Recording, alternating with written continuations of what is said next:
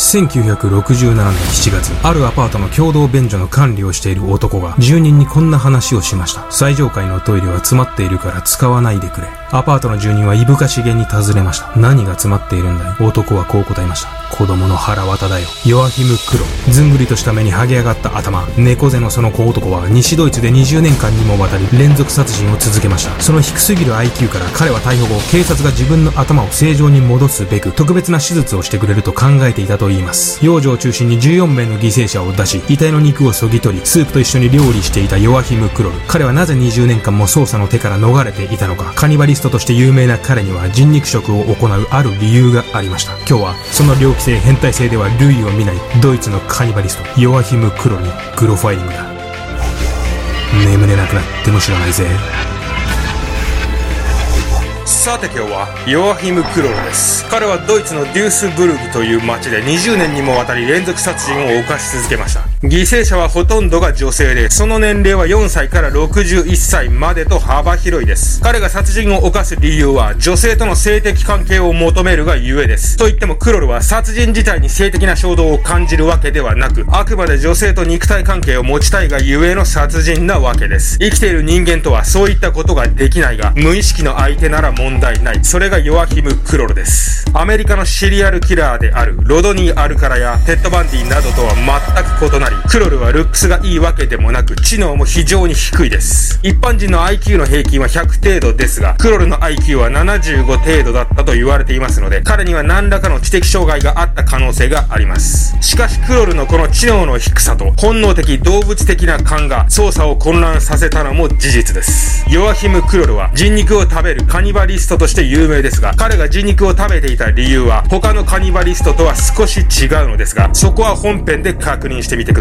それでは行ってみましょう。ドイツ人カニバリストとして有名なヨアヒム・クロルですが、彼が人肉を食べるようになったのは5番目の犠牲者からであり、それまでは性的に暴行し、殺害するだけでした。そしてクロルの犠牲者の遺体には、争った形跡がほとんど確認できないという特徴がありました。そう。クロルは犠牲者を無意識にした状態で性的暴行を行っていたのです。ヨアヒム・クロルは意識がある女性とはコミュニケーションが全く取れないばかりか自らの犯行中でも意識がある女性と関係を持つことができなかったのです。それがたとえ子供であったとしても。1955年この年クロルは初めての殺人を犯します。19歳の少女を納屋に連れ込み気絶させ暴行し刺殺。ヨアヒム・クロル22歳でした。そしてこれ以降彼の人生のほとんどは自らの歪んだ性欲を満たすためだけのものと化していったのです。クロルには時間はたっぷりありました。クロルのじめっとした視線が一人歩きの少女を捉えると、彼は後をつけ、その後数日かけてじっくりと獲物を観察し、チャンスを辛抱強く待ちました。犠牲者はそのほとんどが登下校中や公園、野原を歩いている時にクロルの犠牲となっています。1956年に2人目の犠牲者を出し、翌年工業都市であるデュースブルクに移ると、クロルは休止期間に入ります。そして3年後の1959年、ここからヨアヒム・クロルの猟奇的でおぞましい連続殺人が始まるのです。1959年の3月と6月に犠牲者を1人ずつ出したクロルは、7月に16歳のマヌエラを殺害します。マヌエラはベレデニーという村の近くで発見され、その遺体からは臀部と太ももの肉がそぎ取られ、顔面と下半身には大量の精液が残されていました。この一件からクロルがなぜ遺体の肉をそぎ取り始めたかは不明ですが、彼はこれ以降ほとんどの犠牲者から人肉や遺体の一部を切断し、自宅へ持ち帰り、それを食べています。クロルのカーニバリズムはこのマヌエラの殺害から始まったのです。通常人肉を食べるということは、儀式的な意味合いとしてはその人物を自分の中に取り込むことまたは性的な対象としてその人物をダイレクトにに感じることなど様々な意味付けがありますがクロルのそれは他のカニバリストとは少し違ったものでした。彼が人肉を好んだ理由。それはクロルが日々の食料として人肉を消費していたからだったのです。クロルは他のカニバリストと違い性的な目的や寂しさから人肉食に及んだわけではなく牛肉や豚肉を食べる感覚と同じ感覚で人肉食を行っていたのです。彼はあくまで食費の節約のために人肉食を行っていました。この点クロル自身は後年アルバート・フィッシュのような性的な理由で自分は人肉を食べていたわけではないと述べています。ヨアヒム・クロルのカニバリズムは何らかの衝動と結びついていたわけではなく日々の生活のためだったのです。もっともこの点が警察の捜査を混乱させた大きな理由でもありました。クロルの殺人の目的は人肉食ではないため彼は現場から毎回肉片を持ち帰るわけではありませんでした。若く興味をそそられた犠牲者の場合にしか実行には移さない。従って現場には捜査の取っかかりとなる一定の規則性がなかったのです。またクロルが連続殺人を行っていたこの時期には多くの殺人者が同時に犯行に及んでいた時期でもあり警察は散らばる点と点を一本の線として結びつけることができずにいました。そしてクロルの犯行の捜査はそれが長期間にわたったことによるある弊害を生んでいました。冤罪です。クロルの犯行の陰には5名もの冤罪者が出ています。実際に懲役に行った者有罪とはならなかったが少女殺しの嫌疑がかかった者に対するコミュニティ内での扱いに耐えきれず自ら命を絶った者も数名います。1960年代に入るとクロルの犯行は加速していきます。62年に殺害されたテトラギーゼは両臀部と左腕が切断された状態で発見されました。さらにこの頃クロルはカニバリズムとともに極めて変態的な行為にも及んでいます。彼は少女を殺害した後自らの犯行を追体験するため自宅で夜な夜な等身大のゴム人形を相手に性行為にふけっていたのです。時には小さなサイズの人形の首を絞めながら犠牲者を思い出し自らを慰めていました。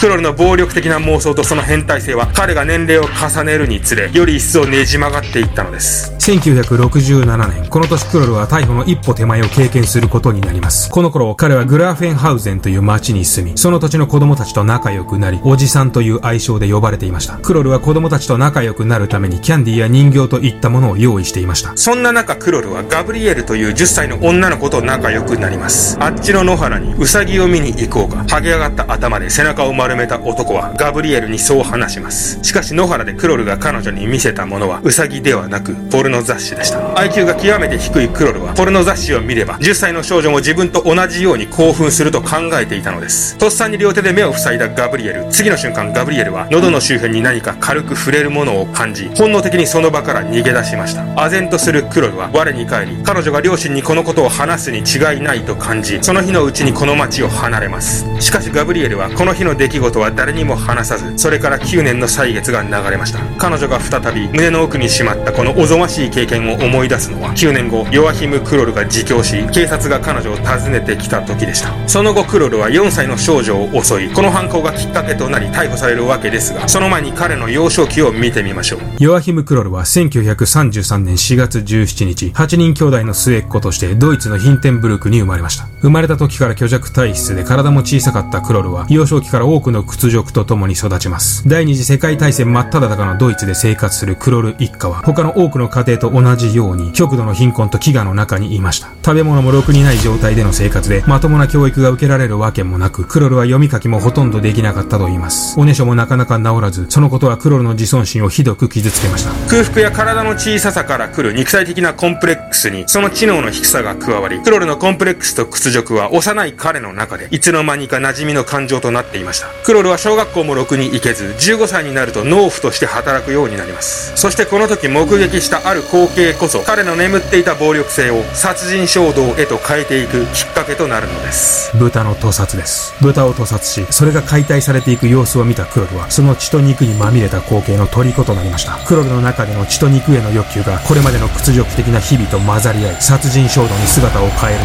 のに多くの時間は必要ありませんでした。怪物ヨアヒム・クロルが誕生した瞬間でした。動物の屠殺が殺人衝動のきっかけとなった殺人者は非常に多く以前に扱ったキャサリン・ナイトは屠殺に天性の才能を見出していましたしフリッツ・ハールマンはまさに肉屋でした。思春期を危険な妄想と共に過ごしたクロルは気づいたら叶うことのない女性への渇望と殺人衝動で支配されていたのですそしてこれらはクロルの母の死をきっかけとして溢れ出るマグマのようにヨアヒム・クロルから湧き出してきたのです。1955年母の死から2ヶ月後クロルは初めての殺人を犯します。1976年に入りすでにクロルが殺害した人数は10人以上に及んでいました。7月クロルは4歳のマリオンを殺害します。暑い夏の日公園で下着姿で遊んでいたマリオンの姿に興奮を覚えたクロルはこっちにおいでと話しかけそのまま彼女をさらいます。その後母親が警察に飛び込みマリオンの捜査が始まります。そして警察は聞き込み調査の過程である男が話したという妙な内容の証言にたどり着きます。古びたアパートに住んでいるという年配の男の話。その男はアパートの住人にこんんなことを言ったと言います。最上階の便所は詰まっているから使うな。警察はすぐに最上階の便所を調べます。そしてそこにはその男が言うように小さな子供の内臓、肺、肉片が詰まっていたのです。その男の言うことは冗談ではなかったのです。警察はすぐにその男の部屋を調べ、踏み込みます。部屋の冷蔵庫からは袋に入れられた人肉が見つかり、ストーブの上で煮えている鍋を覗き込んだ警官は言葉を失いました。そこには人参やじゃがいもと一緒に料理中の子供の手首があったのです。マリオンのものでした。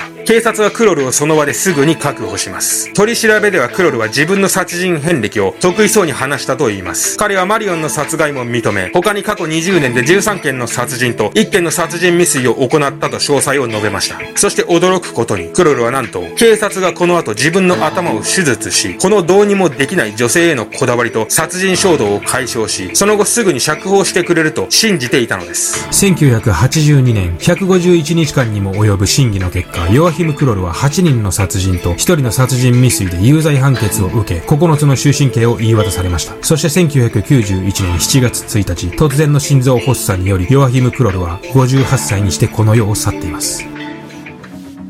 いかがだったでしょうか？どこまでも間抜けた男、ヨアヒム・クロルでした。現在であれば裁判で彼には何らかの精神疾患が認められ、責任能力の有無が問題になるかと思います。えーとですね、コメント返ししようと思ったんですけども、えー、次回に回したいと思います。えー、でですね、昨日、おとといかな、まあ、ツイッターでも言ったんですけども、あの、YouTube の新しい機能、えー、スーパーサンクスというものがグロファイリングに実装されてました。まあ、要は投げ銭機能ですね。で、パソコンだとわかりやすいんですけども、スマホの人は、えー、いいねボタンがある並びを横にこうスライドしていただくと出てくると思います。サンクスというハートマークがそれですね。まあ、動画ごとにま500円だとか1000円だとか5000円だとか、えー、投げ銭をできるというシステムです。で、投げ銭するとコメント欄に金額と皆さんの名前が目立つようにこう表示されるみたいです。まあ、全てのチャンネルではなく、まあ、YouTube がランダムに選んだチャンネルに試験的に運用してるみたいですけども、まあ、なんでグロファイリングっていう感じなんですけどもね、まあ、グロファイリングの動画は基本的に広告制限がかかりやすいのでというか広告が制限されてない動画って本当に数えるほどなのであのちょうどいいかなと思ってます。で、まあ、動画に感動したらぜひ投げ銭してみてください。画面の向こう側でガッツポーズしてますんで。でですね、前回出したアマンダノックスなんですけども、あの、YouTube って動画、ちょっと待って、止めるわ。えー、どこだっけ？前回出したあのー、アマンダロックさんですけど、まあ、YouTube ってあの動画出すとあの直近の10本の中で、まあ、再生数がランク付けされるんですね、まあ、あくまで自分の動画なんですけども10本中10位というアマンダノックス非常に悪い数字となってます。でですね9位は何かっていうと、その前の前から出した、まあ、殺し屋のあのククリンスキーですね。まあ、グロファイリングのちょっと毛色違かったんですけども、まあそういうのをちょっとやってみようかなと思った結果が、まあ9位と10位ということで、ああ、そういうことなんだなと。多分こういうヨアヒムクロールだとか、こっち系のがみんな好きでしょ。だからね、ちょっと初心に帰って、こっち系メインでやろうかなと思ってます。まあわかんない。変わるかもしれないけど。まあいいや。じゃあ今日はこの辺で。